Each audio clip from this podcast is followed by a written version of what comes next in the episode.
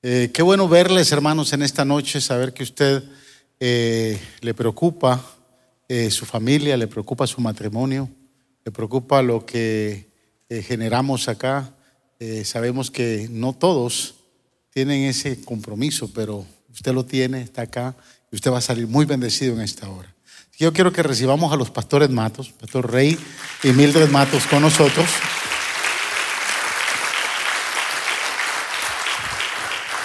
Eh, tomen asiento, hermanos, tomen asiento. Nosotros estamos súper bendecidos.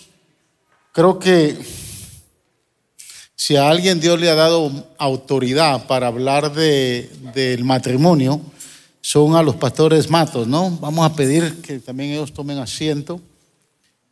Y hoy, eh, aparte de, pues obviamente que Dios nos ha permitido poder generar una linda relación de amistad con, los pastores. Yo me siento muy privilegiado por eso. Eh, el tenerles acá, pues para mí es de mucho gozo. Sean bienvenidos una vez más a Houston, a Faro de Luz, igualmente a los pastores Pacheco, que tenemos una linda amistad. Eh, sean bienvenidos, pero eh, generamos este espacio porque el pastor Rey Mato es un pastor dinámico dentro de lo que conlleva la la necesidad de brindarse Él hacia, hacia, hacia la gente, hacia el pueblo, hacia la iglesia de Cristo. ¿no? Y lo ha hecho junto con su esposa a través de los libros que él, Dios le ha permitido escribir. Y los que hemos leído los libros de él nos hemos dado cuenta eh, el contexto de la manera como se genera ese libro o se generan los libros y lo que la, la grande bendición que hay para, para bendecir a la iglesia, para bendecir al pueblo. Hay muchos libros ahí pero en especial hoy queremos eh, eh, generar un contexto para poder tal vez no profundizar, simplemente lo que queremos es generar un contexto del último libro eh, que tiene que ver con el matrimonio. queremos que usted, escúcheme bien, lo compre porque el libro es una gran bendición para su matrimonio. pero hay que entender eh, muchas cosas hermosas que se dan detrás de este, de este libro. Y ese libro, eh, Matrimonio a prueba de fuego, ¿no? Pero antes vamos a pedirles que nos saluden, ¿no? Pastor Rey Matos, bienvenido una vez más. Pastora Mildred, gracias por estar con Faro de Luz. Amén. Muchas gracias nuevamente aquí en Faro de Luz. Ya nos sentimos en familia. y esperamos que en esta noche eh, se puedan generar muchas de las preguntas y que se puedan contestar. Eh, prácticamente en todos los libros lo que hacemos es abrir las puertas de nuestro hogar y contar de las experiencias vividas, para que usted no tenga que vivir lo que vivimos nosotros. Buenas noches, saludos. Eh, es una alegría tremenda estar aquí. Me llevé una buena impresión la primera vez que vine y, y por eso cuando recibimos esta esta nueva invitación pues se nos quedó eh, así como el paladar, el paladar se nos quedó como con deseo de, de, volver a compartir con ustedes. E hicimos lo posible por estar aquí. Así que le damos gracias a Dios por eso. Sí. Amén. Gloria al Señor. La verdad que, eh, bueno, nosotros sabemos eh, cómo Dios los usa, ¿no? cómo Dios les permite llegar a muchos lugares. Por eso para nosotros es un privilegio que estén en medio nuestro y, que se pueda generar, se ha podido dar este espacio. ¿no? Eh, pudieran haber estado en un lindo crucero, pero eh, gracias por estar con nosotros. ¿no? La verdad que nos sentimos, de corazón nos sentimos muy privilegiados y muy bendecidos. El libro que, el último libro que, que, escribió el pastor eh, Rey Mato, yo lo tengo aquí. El más reciente, no es el último. El más reciente. Sí. Ah, no, pero bueno. Gracias por la corrección, ¿no? Tendemos a decir el último, pero no, realmente no es el último, ¿no? Pero sí es el más reciente. Está bueno. Eh, yo lo tengo aquí de manera digital, pero es un matrimonio a prueba de fuego. A mí me cautivó ese, ese nombre, ese título cuando yo, cuando obviamente yo lo vi y quise adquirirlo, leerlo y, fui muy bendecido. Fui muy, muy bendecido.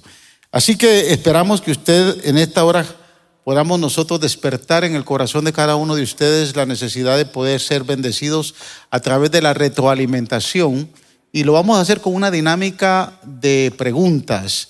Ahora escúcheme, yo voy a empezar eh, eh, eh, generando las razones por las cuales motivó Dios a los pastores matos a escribir este libro, pero por ahí están los pastores, el pastor está Pastor Lester, hermano Edwin, que están, tienen algunos papeles. Y quisiéramos que usted si siente la necesidad de, hacer una pregunta, eh, de, de, esa manera se va a hacer de forma anónima, usted no le pone nombre, solo escribe la pregunta la, y la vamos a considerar para que eh, los pastores pues obviamente puedan eh, responder a la pregunta, ¿no? Creo que va a ser de mucha bendición, pero... Queremos aprovechar para que este ejercicio que vamos a hacer usted lo aproveche para tratar aquellas cosas que usted está, que usted está viviendo. Si está pasando por alguna situación difícil, si está pasando por algún problema, eh, si el matrimonio está pasando por estrés, por la razón que sea, eh, asuntos con sus hijos, cualquier tema eh, que estén en cierta medida provocando irritación en la relación, pues qué bueno sería aprovechar este momento para, para plantearlo. Obviamente, como nadie va a saber quién está haciendo la pregunta, pues usted entonces no va a quedar, o va a quedar invisible. Eh, y entonces va a poder recibir un consejo, va a poder recibir una palabra a tono con la necesidad que usted está presentando. Amén. Creo que eh, partiendo de ahí, eh, pastor, el título es bien cautivante, ¿no? Al leerlo, un matrimonio a prueba de fuego. Creo que eh, desde el contexto de saber que se está viviendo algunos matrimonios están en fuego, ¿no? pero hay distintos fuegos. Así que yo quisiera preguntarle, ¿no? Eh, ¿De dónde salió ese título y, por qué? ¿Por qué un matrimonio a prueba de fuego? Bueno, la respuesta es, sencilla en el sentido de que hay dos razones fundamentales eh, por ese título. Primero, porque todo matrimonio va a pasar por fuego, todo matrimonio va a pasar por fuego. ¿A qué fuego nos referimos? Nos referimos al fuego del ataque de las tinieblas, las fuerzas del mal van a luchar contra tu matrimonio, como, vas, como, como lucha contra todos los matrimonios del mundo. ¿Por qué razón? Fundamentalmente una. Dice la escritura, hagamos al hombre a nuestra imagen hagamos al hombre a nuestra semejanza. Y entonces creó Dios al hombre, a imagen de Dios lo creó, varón y hembra los creó y los bendijo para que se unieran. ¿Qué quiere, ¿Qué quiere decir lo que acabo de citar del Génesis? Que el matrimonio es un reflejo de la deidad. O sea, en otras palabras, lo que es Dios en el cielo Dios creó algo parecido a ellos y, uso el término ellos porque ellos mismos dijeron hagamos al hombre. Y, y, eso se refiere a la Trinidad, Padre, Hijo y Espíritu Santo. Entonces, ellos hicieron a un, a un hombre, crearon a un hombre parecido a ellos, y para que fuese parecido a ellos, creó a hombre y mujer para que ambos se complementaran y, y en la tierra nosotros pudiésemos convertirnos en un reflejo de la imagen y semejanza de Dios. Así que ya para empezar, ya para empezar, Satanás quiere borrar de sobre la faz de la tierra todo lo que se parezca a Dios.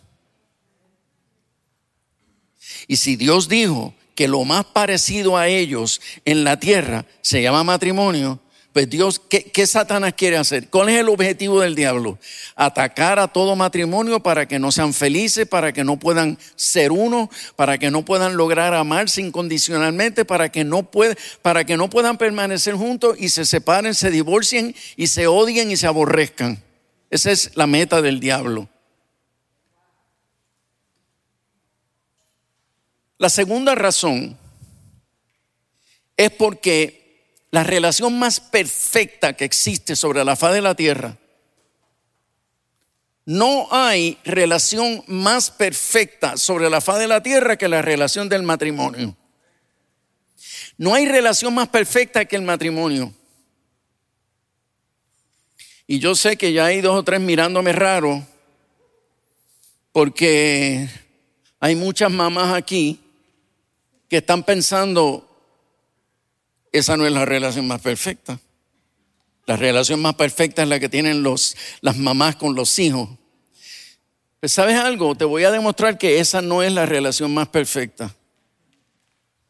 ¿Está en tu vientre cuánto tiempo? Nueve meses. ¿Está en tu seno alimentándose cuánto tiempo? Dos o tres meses, las más modernas, nada. ¿Cierto? Está agarrada de la falda por cinco años y de ahí se va para la escuela. Pero las más modernas, ¿cómo es? Dale, dale. Las más modernas, ¿qué? Se van antes. Ya, ya, los dos años lo ponen en un daycare, cuidado. A los diez años ya el chico está empezando a, a mirar nenas por ahí y tú dejaste de ser la más importante de su vida. Cinco años más tarde ya tiene novia. Cinco, siete, diez años más tarde ya tiene esposa. Y ahora ella viene a ser la, la mujer más importante de su vida y tú eres la segunda. Se te fue de la casa y te viene a ver de vez en cuando. ¿Esa es la relación más perfecta? No. La de hermano igual. Los amigos igual. Todas las relaciones de la vida están destinadas a la separación. Nos seguimos amando pero de lejos. El única, la única relación que existe, la única relación que existe, que fue diseñada y bendecida por Dios para que permanezca por toda la vida, es el matrimonio. Así que por esa segunda razón, si Dios dijo, lo que Dios unió no lo separe el hombre, Satanás dice, pues yo me voy a encargar de separarlo y de destruirlo. Así que esa es la segunda razón por la cual todo matrimonio, todo matrimonio va a pasar por fuego. No conozco ninguno hasta todavía, hasta el sol de hoy, que no haya pasado por fuego. Y los que dicen que no, mienten por armar imagen y por lucir bien. Pero esa no es la realidad. Por amor a la apariencia, ¿no? Claro por mantener apariencia y, todo ese tipo de cosas. Eh, dentro del de, dentro de libro nosotros encontramos algunos capítulos bien, bien interesantes, eh, que tienen que ver obviamente con el diseño del libro, ¿no? con la intención del libro, el propósito del libro. Y, ahorita cuando usted hablaba acerca de, la imagen de Dios sobre la faz de la tierra, eh, es volver al diseño original. Eh, y, en el capítulo 4 usted habla y dice, yo soy fanático del diseño original. Entonces, dentro de ese contexto, usted desarrolla eh, eh, el representar la imagen de Dios aquí en la tierra.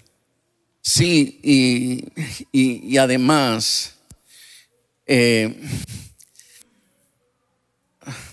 hay, hay muchas dificultades que nosotros vivimos todo porque yo no entendía el diseño original. No sé cuántos, cuántos hombres hay aquí que nos toca armar los muebles cuando lo compramos en Kia, en IKEA.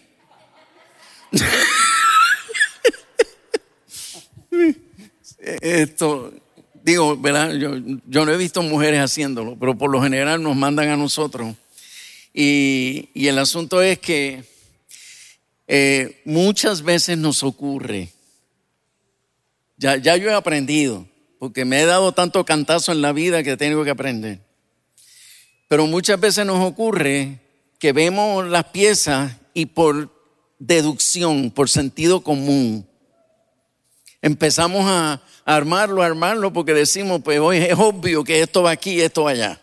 Y vemos la foto en la, en la caja, pero ¿qué pasa? Cuando estamos ya a mitad de camino, descubrimos que esa pieza no iba ahí. Y entonces tenemos que desarmarlo prácticamente todo y tenemos que empezar otra vez. Y entonces agajamos la, qué? Las instrucciones y antes de empezar organizamos los tornillos y organizamos las tuercas y las ponemos por tamaño y lo ponemos en orden y todo así bien. Todo ese tiempo que no quisimos gastar, ahora no lo tenemos que gastar. ¿Verdad? Y entonces identificar cada una de esas piezas en el orden correcto y entonces ir a esas instrucciones aburridas y empezar a leerlas y con detalle, con detalle, hasta que finalmente hicimos el mueble y quedó precioso. Entonces, ¿qué ocurre? La mayoría de nosotros vamos al matrimonio y ni siquiera entendemos lo que es un matrimonio. Lo que sí entendemos es, lo que sí sabemos es lo de la, la boda y la fiesta y los documentos y las cosas. Pero lo más importante que es cómo sobrevivir con un ser tan diferente a mí.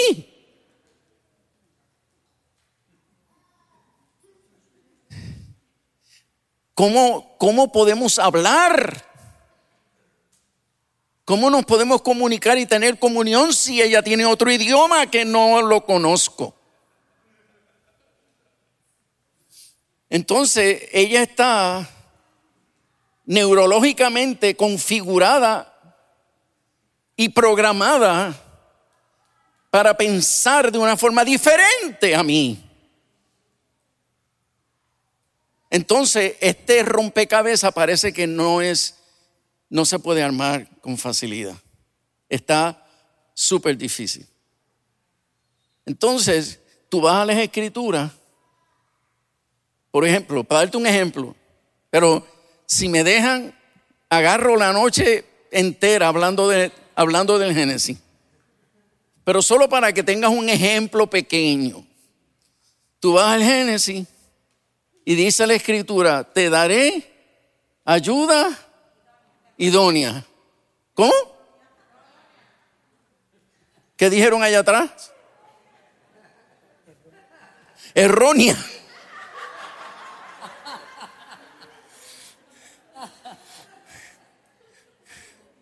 Arrepiéntase. Oiga, dice la escritura, te daré ayuda idónea. Pero tú entiendes por, por idónea en lo que tú quieras entender. Y yo nunca me preocupé por averiguar lo que significaba idónea en el, en el lenguaje hebreo.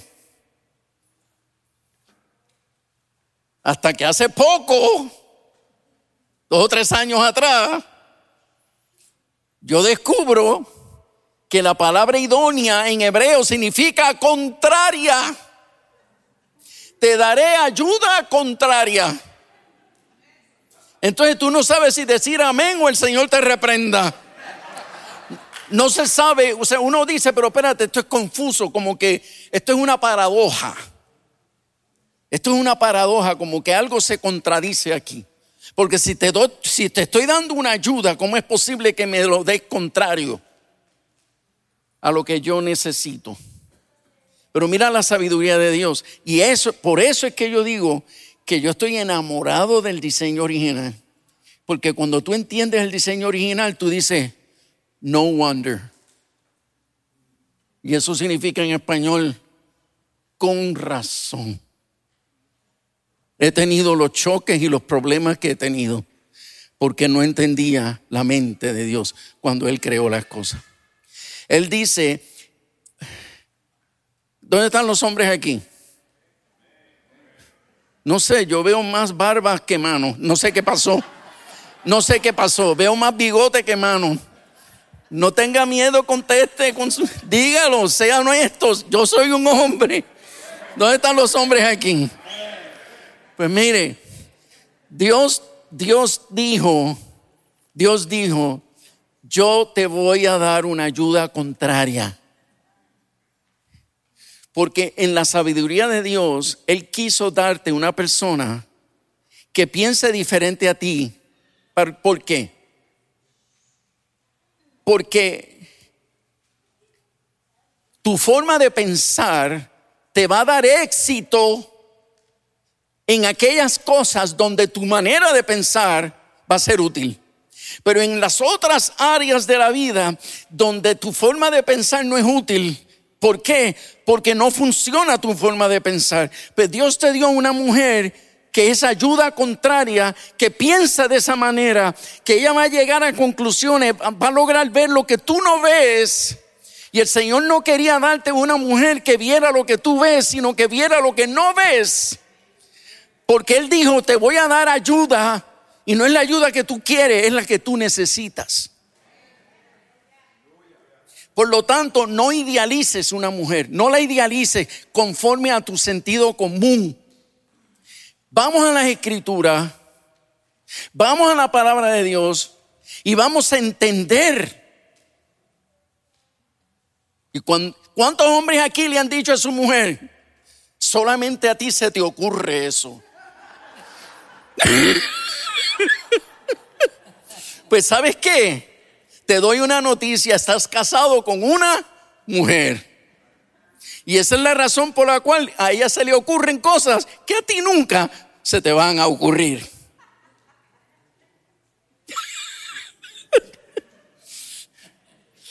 ¿Me siguen? Claro. Entonces, ¿cuántos aquí se han molestado porque tu mujer cuando habla lo mezcla todo?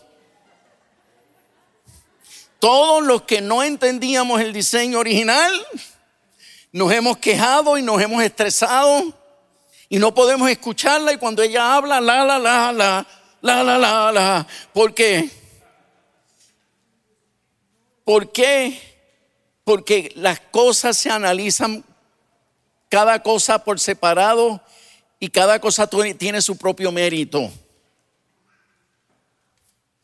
Pero descubrimos y eso es un estudio científico neurológico que hicieron en Estados Unidos, una universidad que se me escapa el nombre, pero está aquí escrito. La mujer, el sello la creación. En esa universidad se hizo un análisis neurológico de la forma de pensar de las mujeres. Los procesos neurológicos de las mujeres y lo compararon con los procesos neurológicos de los hombres. Y descubrieron que las mujeres utilizan la materia blanca del cerebro. Y los hombres utilizamos la materia gris del cerebro. ¿Qué diferencia hace una de otra? Pues que la materia blanca es esa parte del cerebro que une todos los componentes del cerebro. Todas las zonas del cerebro que son la materia gris está zonificado. Todo está zonificado. Y el cerebro tiene mucho, tiene es como un rompecabezas que tiene muchas partes donde las diferentes funciones del cuerpo operan a través de esas zonas grises. ¿Qué pasa? Cuando estudian la, la manera en que opera la función del cerebro, observan que todos esos impulsos eh, eléctricos que emite el cerebro en la mujer opera mucho más a través de la materia blanca y la materia blanca es la que une todos los, todas las zonas grises del cerebro. Mientras que el hombre, la actividad neurológica se observa en las zonas grises y en la blanca muy poca. ¿Qué significa eso?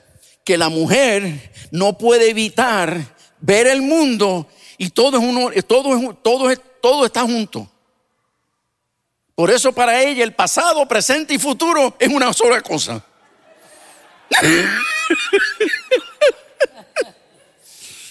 y nosotros separamos el pasado, separamos el presente y el futuro.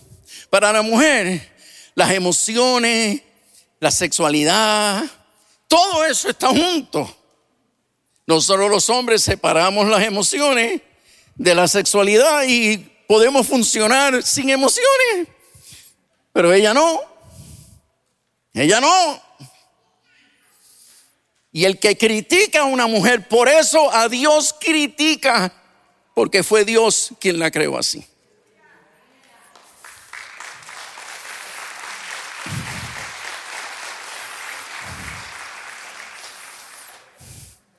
Y entonces Dios hizo al hombre con, con unos... Eh, eh, Dios, hizo, Dios hizo al hombre con una energía sexual eh, fuertísima. Y entonces que, que, que aprendemos rápidamente la mujer la hizo bien lenta, pero la hizo bien lenta con un propósito. Y hay rapiditos a nosotros con otro propósito. Y, y, que nos complementáramos si era que nos entendiéramos y aceptábamos el diseño de Dios. Y permíteme decirte que esto no, es esto no es interpretación, eso está escrito claramente en Génesis capítulo 3. Lo que, estoy, lo que estoy diciendo ahora está definido claramente en Génesis 3. Entonces, Dios creó esa diferencia. Entonces, las mujeres que critican a los hombres porque quieren bailar mambo todas las noches.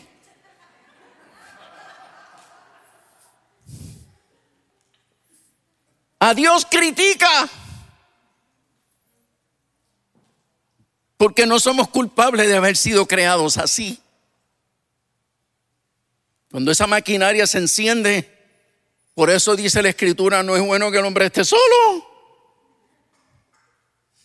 Necesita ayuda para desahogar esa neura con la que Dios lo creó. Entonces, ¿qué sucede cuando nosotros comprendemos que fuimos creados así? Pues mira, el 80% de las peleas se acabaron. ¿Por qué? Porque estamos dando cosas contra el aguijón. Estamos dando patadas contra una aguja. En otras palabras, no luches contra la naturaleza. Si Dios lo hizo así, acéptalo. Y si lo acepta, nos aceptamos y nos amamos aceptándonos. Porque así fue que Dios creó las cosas. Por eso es que me encanta el Génesis. Y lo estudio y todavía sigo descubriendo cosas espectaculares que nos ayudan a entender nuestras problemáticas. Entonces Satanás, el Señor lo reprenda, se ha aprovechado de nuestra ignorancia bíblica. Se ha aprovechado de nuestra falta de revelación bíblica para, para aprovecharse de nuestra ignorancia y ponernos a pelear innecesariamente. Ponernos a criticarnos unos a otros y repudiarnos unos a otros innecesariamente. Así es que por falta de conocimiento es que perece el pueblo. Interesante, ¿no? Yo creo que por ahí se están generando, si, hermano Edwin, si ya tienen algunas preguntas, quisiéramos eh, que las acercaran porque de esa manera podemos eh, eh, avanzar, porque yo creo que eh, este contexto va, a permitir que, algunas personas que, que por no entender el diseño original, y no, me gustó eso, ¿no? Por la ignorancia bíblica, Satanás nos gana la carrera, ¿no? y la culpa no es de Dios, es nuestra. Pero bueno, dentro de todo aquí estamos generando un contexto para ser bendecidos. Pastor dice esta pregunta, ¿cómo bendecir la unión de un hijo o hija con su pareja. Eh, interesante, aunque no sé si lo estoy, cómo bendecir la unión de un hijo o hija con su pareja. Le pone las manos encima.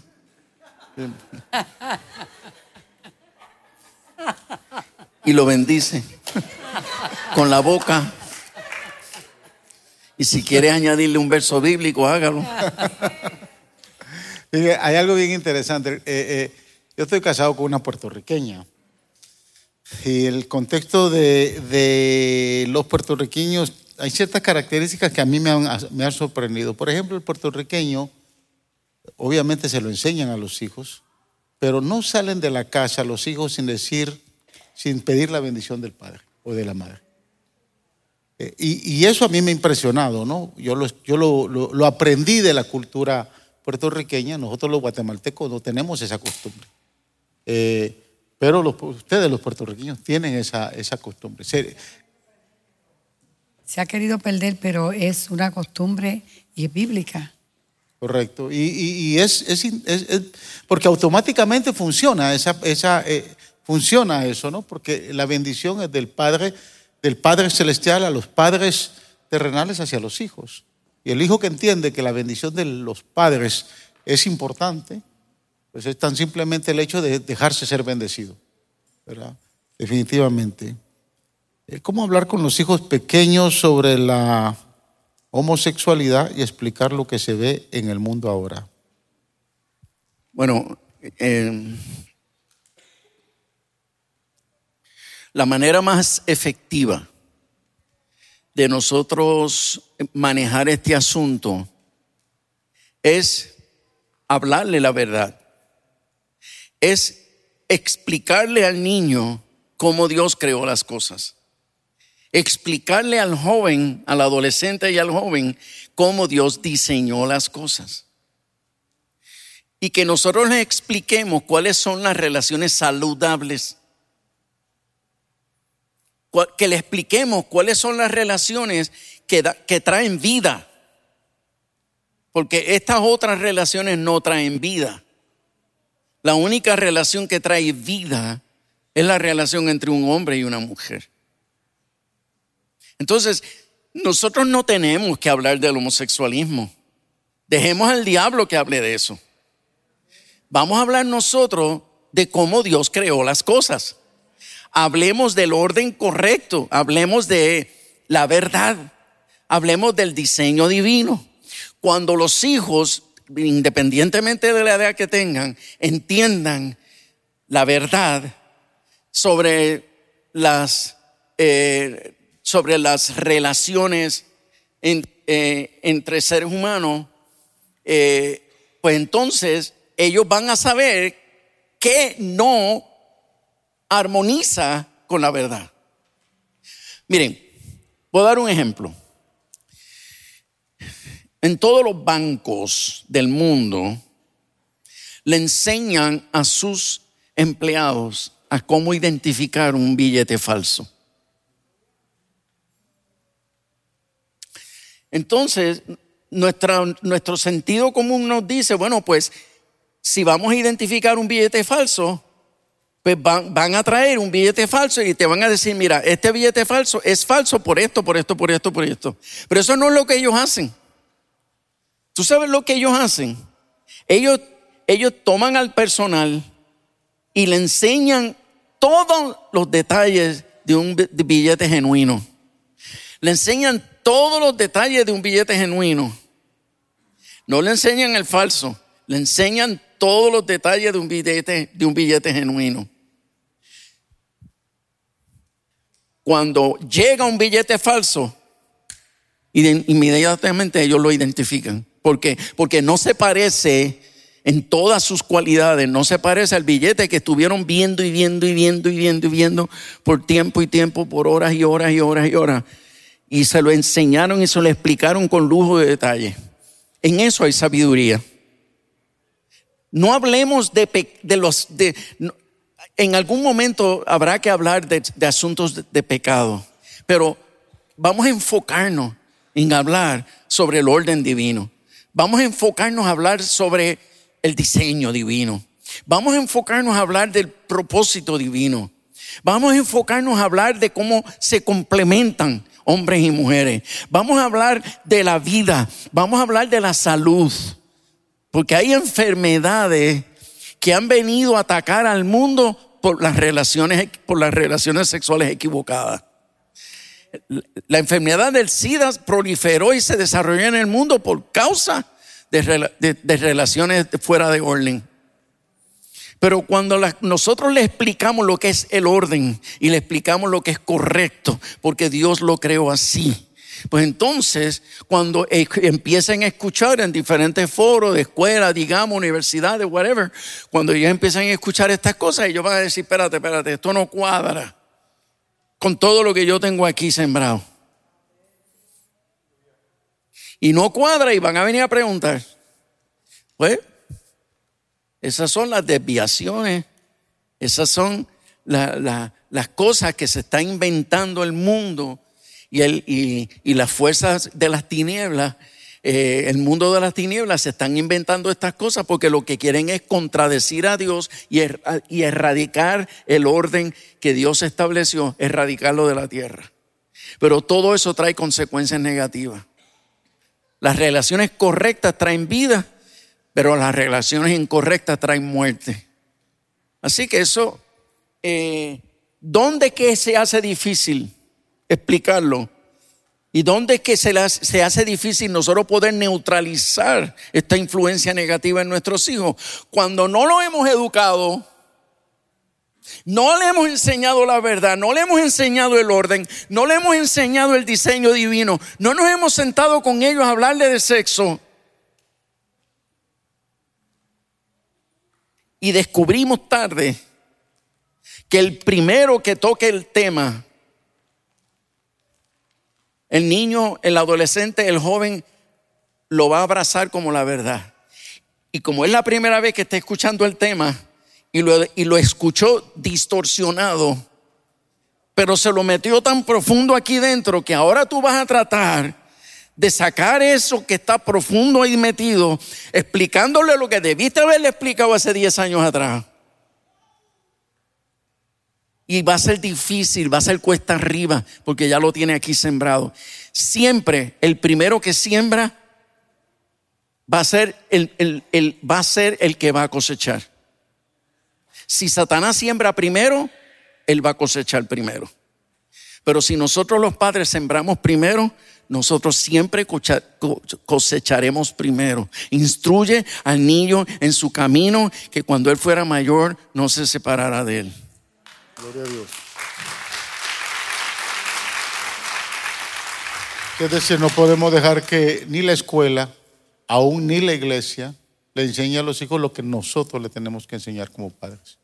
Pero para eso necesitamos eh, tener el carácter para hacerlo y estar, y estar preparado. Esta pregunta... Y, déjame decirte, si nosotros hiciéramos mejor este, este, trabajo, nosotros no tenemos que piquetear las escuelas. ¿Tú sabes quiénes son los que van a piquetear en las escuelas? Los mismos estudiantes van a piquetear en la escuela y le van a decir a los profesores, a mí usted no me va a enseñar eso, ese libro yo no lo quiero, téngalo. ¿Por qué? Porque esto no está bien esto está mal y esto trae muerte y esto trae y esto trae consecuencias. Yo no quiero esto. ¿Y sabes qué? La boca de los niños van a callar la boca del gobierno. Porque cuando los niños resisten algo, eh, los, representantes del gobierno eh, tiemblan. Cuando son los padres que hacen grupitos porque no queremos que, que eduquen a mis hijos. Pero si fueran nuestros propios hijos que digan, no, lo siento, y se salen del salón, ahí todo el mundo va a tener que meter el rabito entre las piernas y decir, espérate, nuestros propios niños son los que se están revelando, no son los padres. Y van a tener que respetar. Y por eso dice la escritura que serán nuestros niños los que callen la boca de nuestros enemigos en las puertas de la ciudad. Amén. Amén.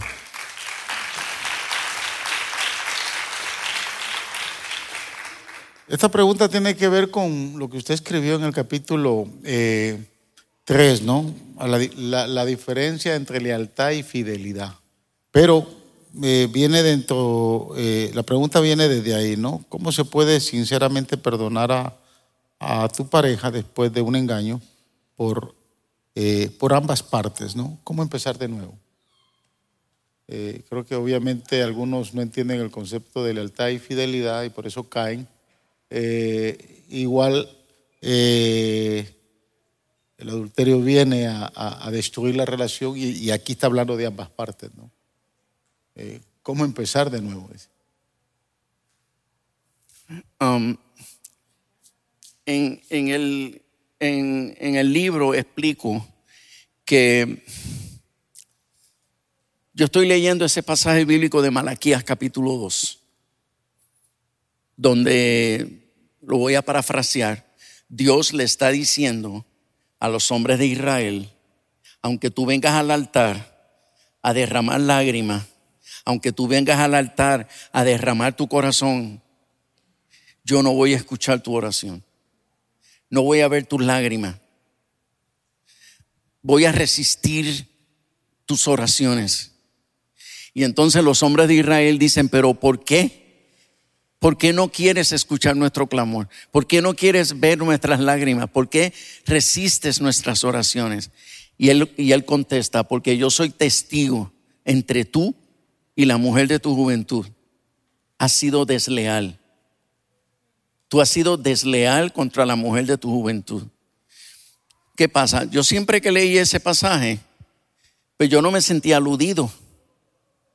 ¿Por qué? Porque yo entendía en mi lógica personal que lealtad y fidelidad era lo mismo. Eran sinónimos. Por lo tanto, yo estoy pasando ese pasaje, sin embargo, tengo una impresión del Espíritu dentro de mí y me tengo que detener, no sé por qué, pero tengo esa impresión en mi espíritu y de momento el Señor me habla al corazón y me dice, ¿tú sabes lo que significa lealtad? Y yo le digo, sí, fidelidad. Y él me dijo, no, no es lo mismo. Busca la definición. Entonces, yo suelo consultar diccionarios seculares porque he descubierto que los, los diccionarios seculares hay veces que son mucho más claros definiendo las cosas que los teólogos. Los teólogos dan vuelta por aquí, por allá y, y empiezan a ¿verdad? Y espiritualizan las cosas y, y sí, yo leo, los, yo leo las, las definiciones de los teólogos, pero me gusta, me gusta compararlo con, con la definición de, de eh, ¿verdad? personas lingüistas que, que seculares. Y entonces el diccionario me dice lo siguiente, lealtad es la capacidad de seguir honrando a una persona a la cual ya le has perdido admiración.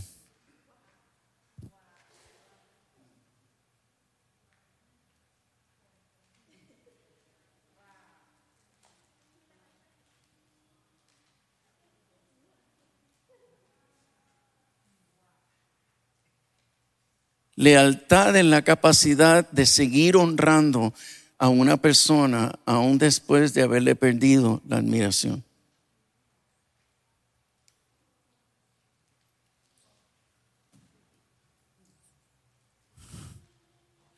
Y el Espíritu me dijo, ¿sabes quién era leal? ¿Quién, Señor? David.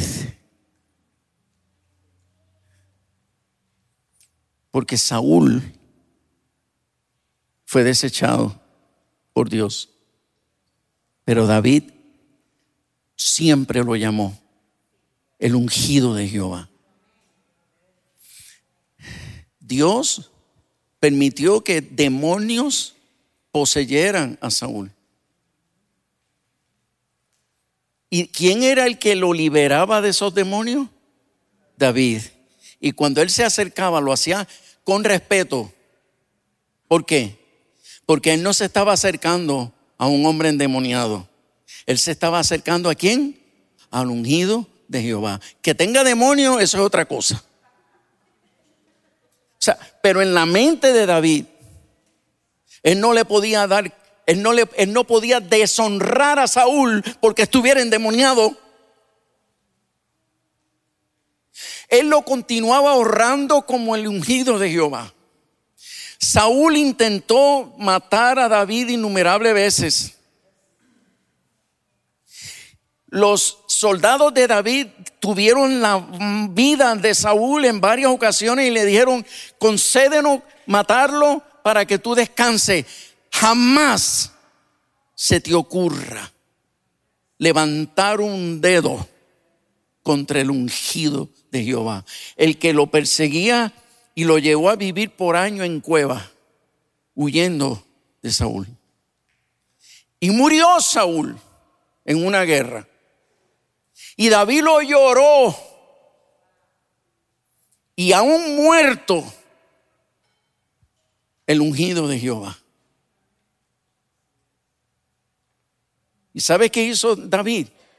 Buscó entre todas las familias de Saúl y encontró a un tullido, a un paralítico, Mefiboset, y lo sacó de la pobreza y lo trajo al palacio.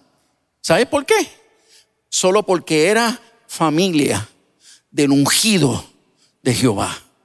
En vez de hacer fiesta, porque murió el que buscaba matarme, porque murió el desechado por Dios, todo el tiempo con dolor y lo enterró con honra el ungido de Jehová. Cuando Dios terminó de explicarme esto, yo terminé en el suelo llorando, diciéndole al Señor, yo he deshonrado a mi esposa. Y yo pensaba que yo te agradaba porque le había sido fiel toda mi vida. Pero ahora me doy cuenta que inclusive mis oraciones tenían estorbo delante del reino. Mis oraciones delante de ti tenían estorbo, mis alabanzas, inclusive las lenguas que hablaba en mi tiempo de oración, tú las rechazabas. Ahora entiendo que tú las rechazabas. ¿Por qué? Porque en el proceso de conocerla, conocí sus defectos. Y yo no fui capaz de honrarla a pesar de sus defectos. Y de verla como Dios la ve. ¿Por, qué no la podía ver a la altura de que Dios la había puesto en, en mi vida? ¿Por qué no la podía ver a esa altura? Porque estaba enfocado en sus defectos. Y fui desleal. Y aprendí ese, ese día que lealtad era aprender a mantener la honra y el trato honroso a aquel o aquella a quien ya le has perdido admiración. ¿Y sabes algo?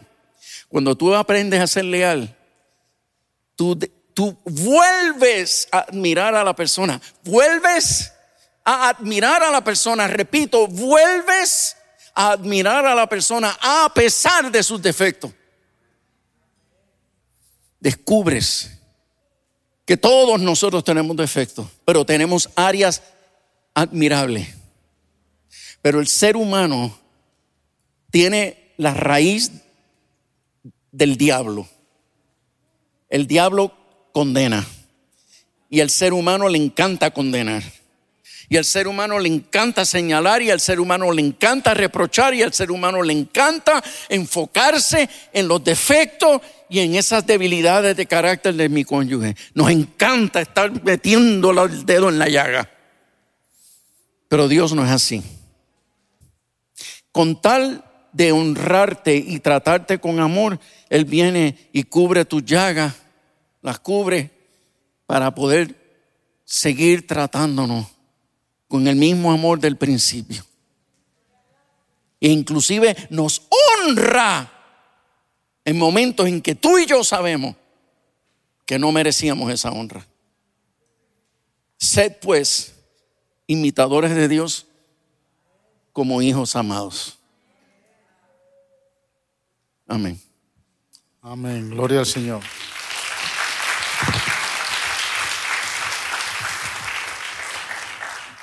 Aquí hay muchas preguntas, algunas creo que fueron escritas en lenguaje,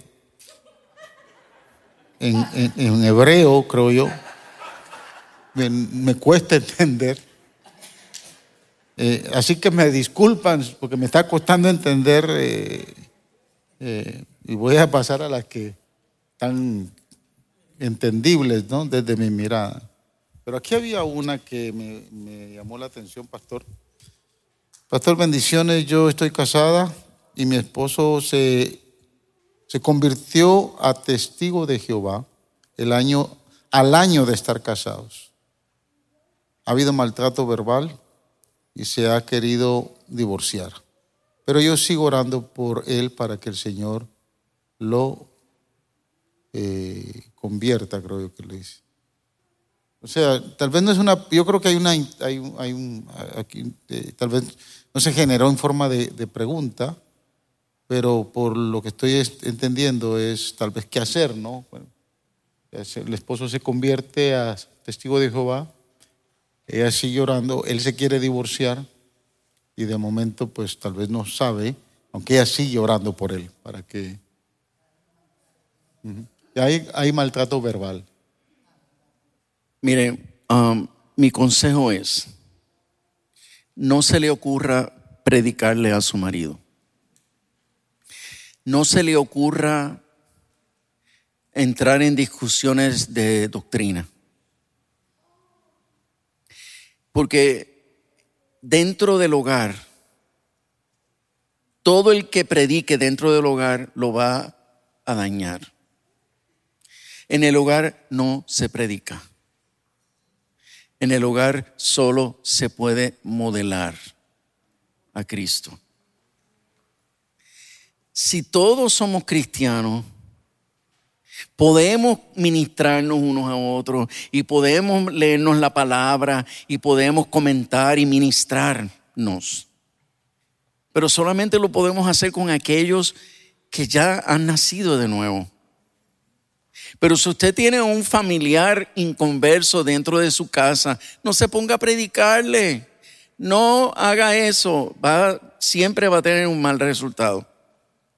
Solamente modélele a Jesús. Conviértase usted en una Biblia eh, hecha carne. Para que Él lea la Biblia en usted. Que Él venga a comprender el Evangelio observándole. Habiendo dicho eso, ahora voy a entrar en el tema del maltrato. Si su marido la maltrata, calladita, te, te, te vas a ver más bonita. Pero pastor, es injusto que él me maltrate verbalmente y yo me quede callada, sí será injusto a la luz de la filosofía terrenal, animal y diabólica. Pero la filosofía del reino es, cuando los demás griten, usted calle. Y cuando los demás callen, usted hable. En amor, con mansedumbre y mucha humildad. Pero no se ponga a discutir con su marido. No se ponga a pelear con él porque él le, le, faltó el respeto, le gritó y le dijo no sé cuántas cosas. Haciendo esto, asegurando que tu comportamiento sea así, es como Dios va a redarguir el corazón de tu marido. ¿Por qué? Porque Dios solo defiende a las mujeres que no pelean. A las peleonas las deja solas.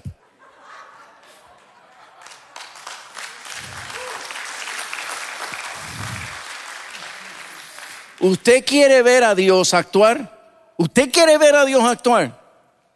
Cállese. ¿Usted quiere ver a Dios actuar? Usted se va a gastar el lujo. Ya hay gente mirándome mal. Pero yo estoy acostumbrado a esas miradas. No se preocupe, que no se crea que me va a intimidar. Yo, yo, usted sigue escuchando porque el Espíritu Santo está aquí y la va a convencer.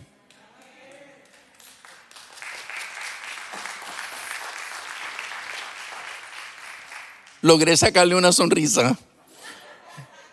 Eh, bueno, el punto es, el punto es que se me fue el punto. En cuanto al maltrato. Ese, es, siempre y cuando no haya maltrato físico. Eso, muy bien, continúa. Porque si hay maltrato físico, a paz te llamó Dios. Eh, tienes que sacarlo o denunciarlo porque eh, está ya atentando contra tu vida.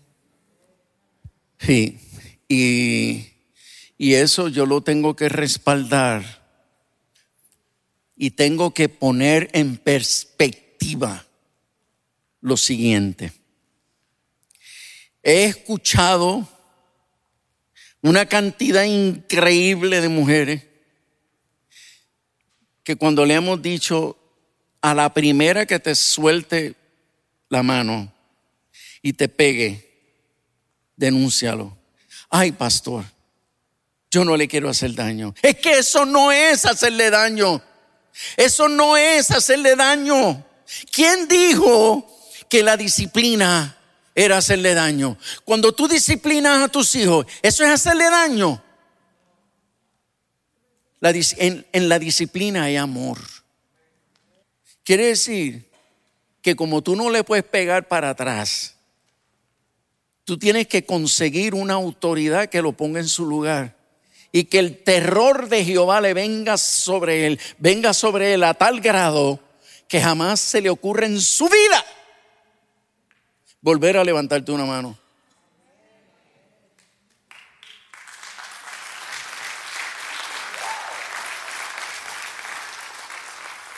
Y por eso Él te va a pegar una sola vez.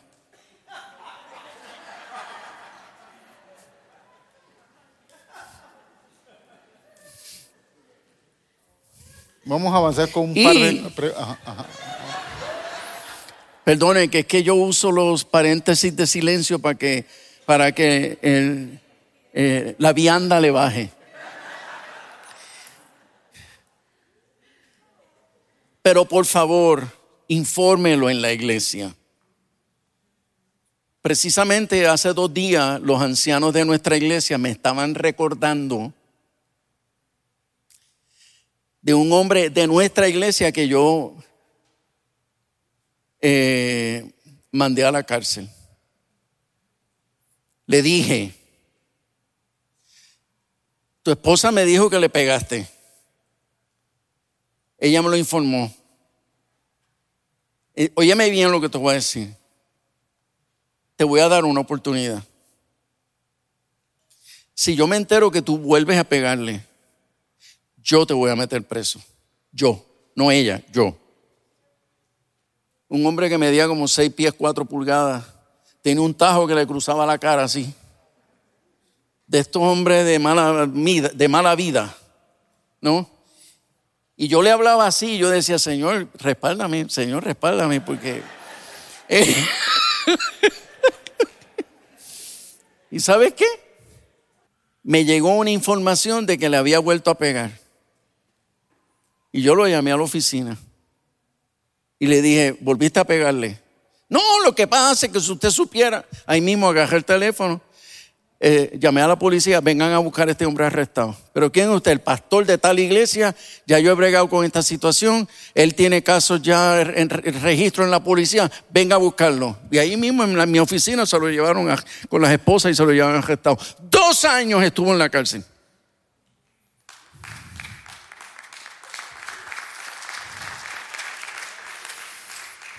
A los dos años, cuando salió de la cárcel, estábamos un domingo en la iglesia y viene un diácono y me dice, pastor, allá afuera está fulano de tal. Ayer sábado salió de la cárcel y está aquí. y está llamándolo a que usted salga allá afuera. Y yo le dije, ¿en serio? Sí. Pues dígale que venga él acá. Y me quedé esperándolo. Y dije, Señor, ayúdame. y había que verlo cuando él va bajando así. Cuando, él, cuando yo lo veo que está, se abre la puerta, él con el, el swing este de los carceleros, ¿no? y cuando llega al frente, cae de rodillas, cae de rodillas frente a mí, a decirme, pastor, perdóneme, perdóneme, perdóneme por lo que hice. Jamás en mi vida he vuelto, jamás en mi vida volveré a hacerlo. En la cárcel me dieron una clase de pelas cuando se enteraron que yo estaba allí, porque le había dado a mi esposa yo le aseguro a usted, Señor, yo le aseguro que eso jamás volverá a ocurrir. Allí le di mi, mi vida a Cristo otra vez y estuve perseverando estos dos años y yo le voy a servir al Señor todavía hasta el sol de hoy. Está perseverando y me sigue dando las gracias por lo que hice. Señores, denunciar no es hacer daño. Hay consecuencias. Pero si, si es disciplina, la escritura llama a la disciplina un acto de amor. Gloria al Señor. Amén.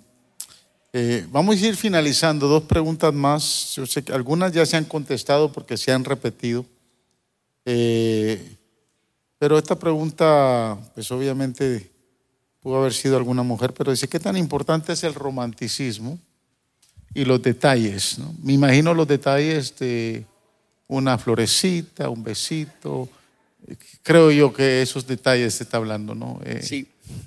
Mire, eh, lo interesante del romanticismo es lo siguiente, que para quien es importante el romance, no crea que eso mismo va a suplir las necesidades de tu marido. Siempre hay excepciones. ¿A qué, me refiero? Dentro de un matrimonio, quien por lo general reclama, necesita romance en la mujer. Y ella se marchita emocionalmente cuando no hay romance. Pero quiero que entiendan esto claro, bien claro. Para tu marido, y estoy generalizando, para la gran mayoría de los hombres, el ser romántico no lo llena. Solo suple tu necesidad. Porque lo que a él lo enamora no es el romántico. Lo que a él lo enamora son tus tratos respetuosos, tu forma afable y apacible de hablarle tu manera de corregirlo y nunca darle órdenes. Por lo tanto, por lo tanto, tú podrás tener un hombre con detalles y expresiones románticas secándose, secándose y muriéndose por dentro. Suplió tus necesidades, pero las de él no están suplidas. Y un hombre que se está secando, ¿hasta dónde y hasta cuándo podrá mantenerse siendo romántico? Si se está muriendo por dentro.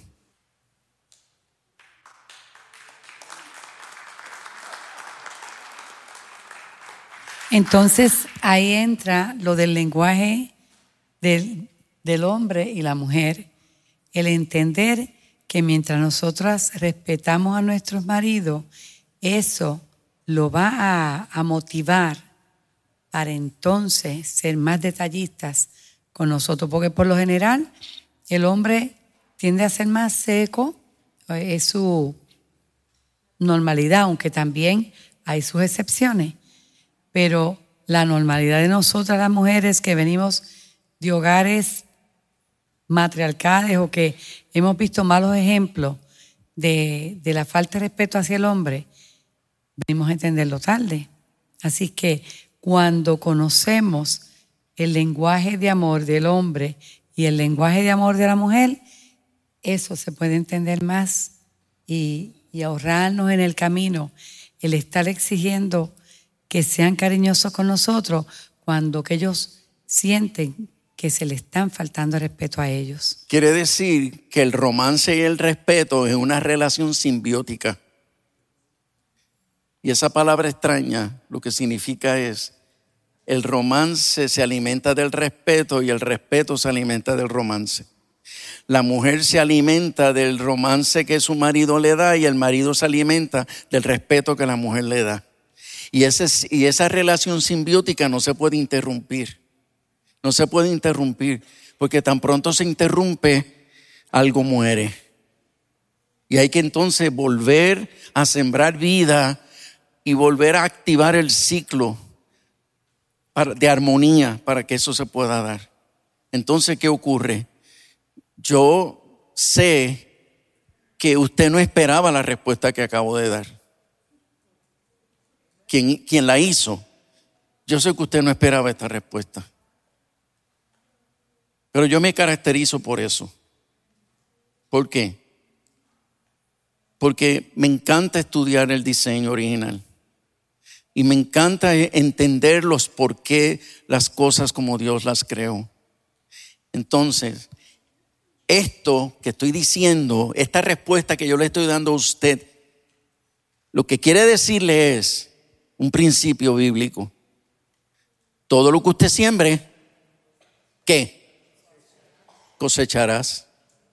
En otras palabras, tú quieres romance, ¿qué tienes que sembrar? Respeto. ¿Tú quieres respeto? ¿Qué, qué tienes que sembrar?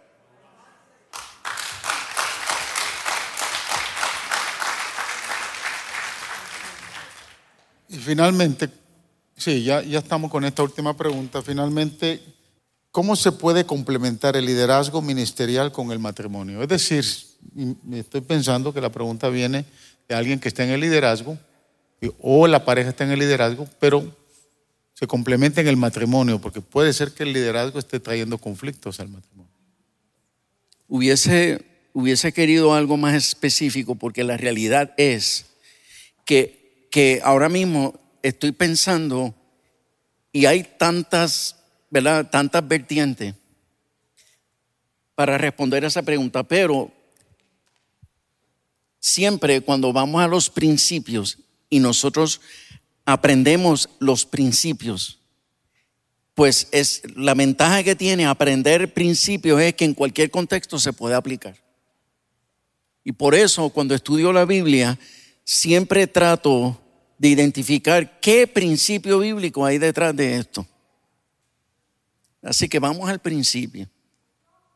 Y usted aplíquelo en el contexto que sea. Descubrí en Efesios 5 que el verso 22 está después del 21.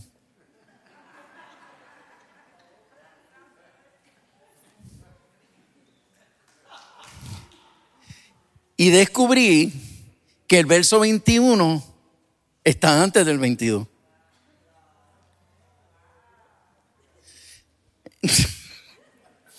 Pero cuando yo te explique lo que dice el 21 y lo que dice el 22, entonces vas a entender. El verso 21 dice, someteos los unos a los otros en el temor de Dios. ¿Qué significa someterse los unos a los otros? Cuando tú estás en un contexto de sometimiento los unos a los otros, ¿quién es cabeza?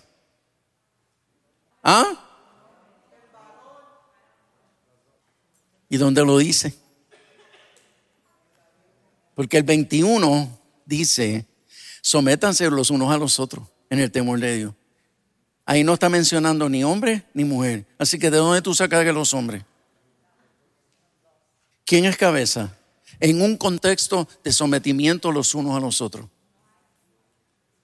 Pero termina diciendo, en el que, en el que, en el temor de quién. Entonces, en un contexto, vuelvo a la pregunta, de sometimiento los unos a los otros, ¿quién es cabeza? Dios. Ese era el plan de Dios. El plan de Dios no era que el hombre estuviese por encima de la mujer. Y que el hombre este, iba, el, plan de Dios no era que el hombre tuviese que ser cabeza. Él quería ser la cabeza.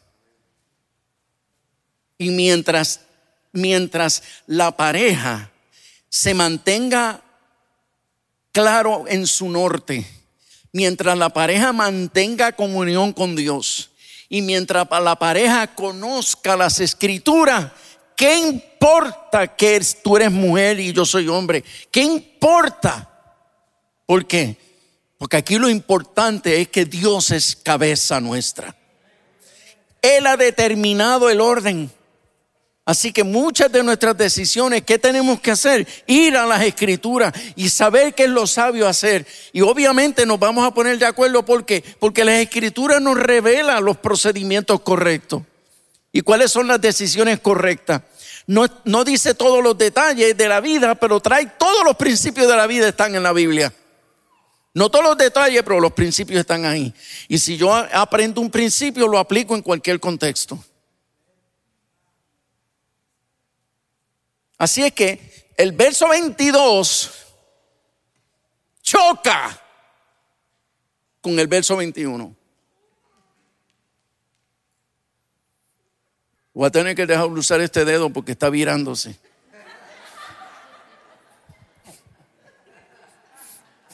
El artritis, mira por dónde va. eh, eh el verso 22 choca con el 21.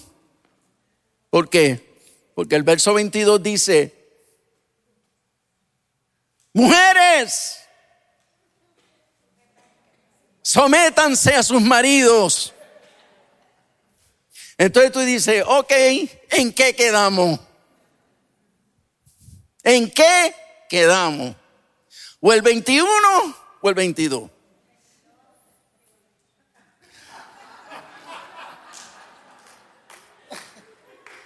Señora,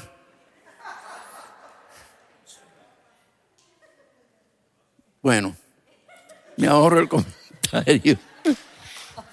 Pero para terminar, señores, escuchen esto. Este es el orden divino.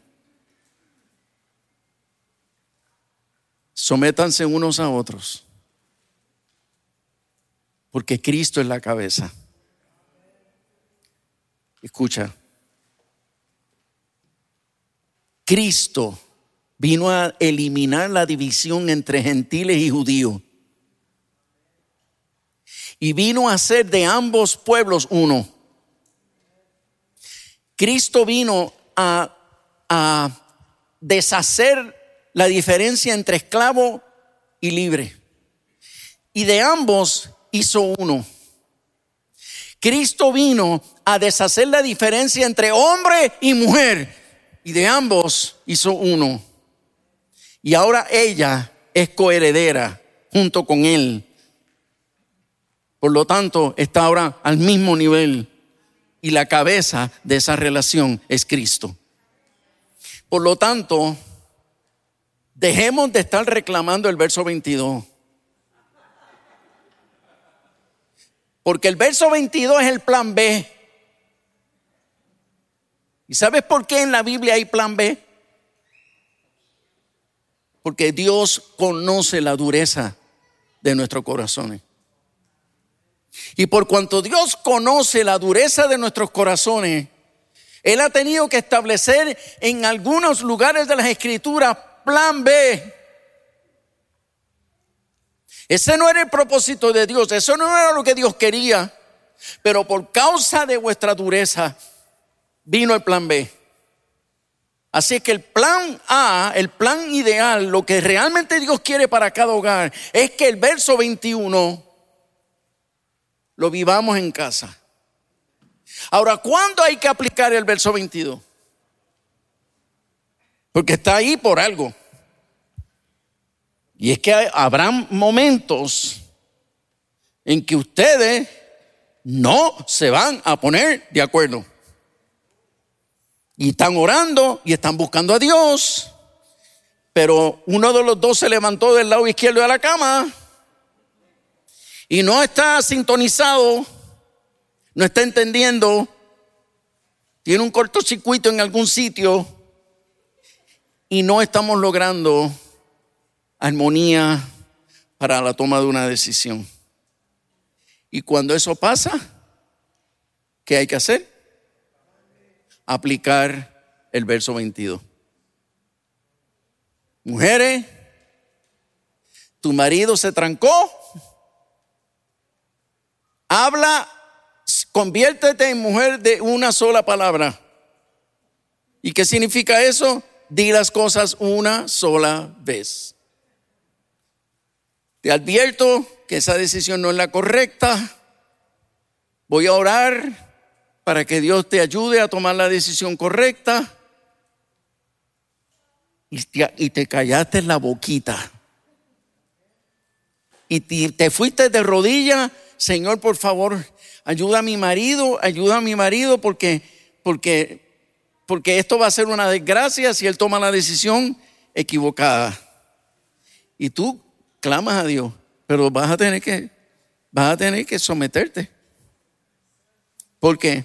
Porque cuando el plan A no funciona, hay que aplicar el plan B y el plan B dijo Dios, tu, tu marido es cabeza, la decisión que él tome tú la tienes que respaldar y someterte. Pero tú tienes un aliado y ese aliado se llama Dios. Pero no pelee.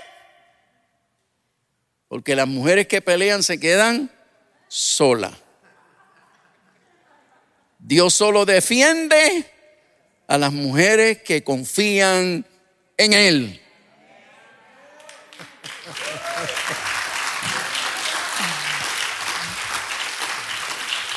Le damos gracias a Dios por la vida de los pastores Matos.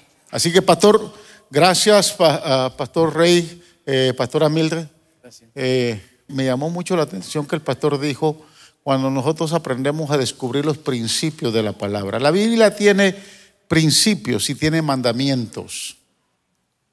Y, le voy a dar un ejemplo porque así de momento eh, la enseñanza que el pastor trajo fue muy importante, ¿no? Cuando a veces ignoramos los principios. Los mandamientos, se lo voy a poner así. Un mandamiento es que si usted va, guiando por el 10, dice, ve un sign que dice 65 millas por hora. ¿A qué velocidad usted va a ir? Ese es el mandamiento. Si usted se va a 70 y 75, violó el mandamiento. No se queje ni se enoje cuando el policía lo pare, porque violó el mandamiento. Un mandamiento.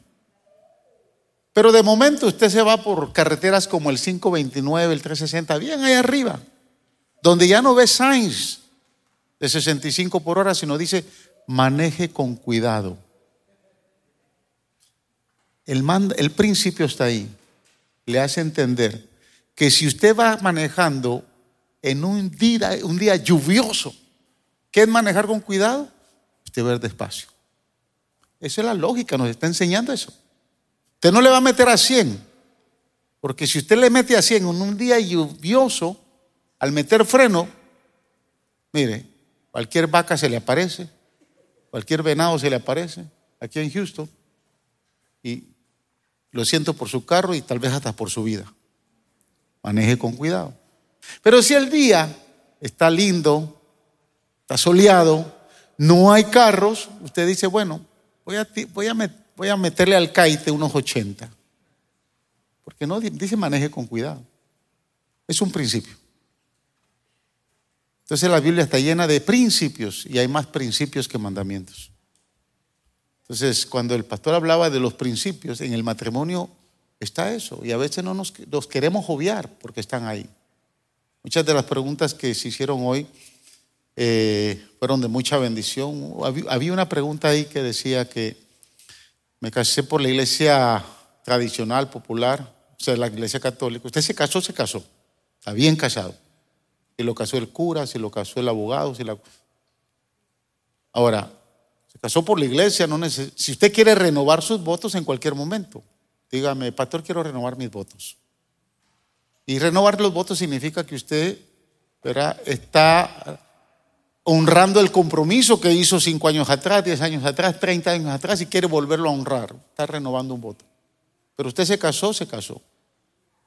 Se casó con la iglesia católica y vino acá, está bien casado porque eh, usted se casó ante la ley. Todas, las instituciones religiosas nos sometemos a las leyes terrenales en cuanto a las leyes matrimoniales que tiene el Estado.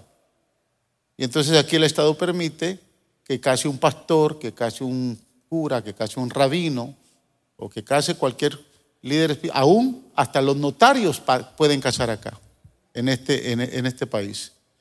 Así que con tal que usted se haya casado ante las leyes, haya sacado su licencia, usted está bien casado. Si quiere renovar su voto, amén. ¿Verdad? Cualquier momento, aquí hemos hecho renovaciones de votos. Así que gracias hermanos, vamos a estar en pie.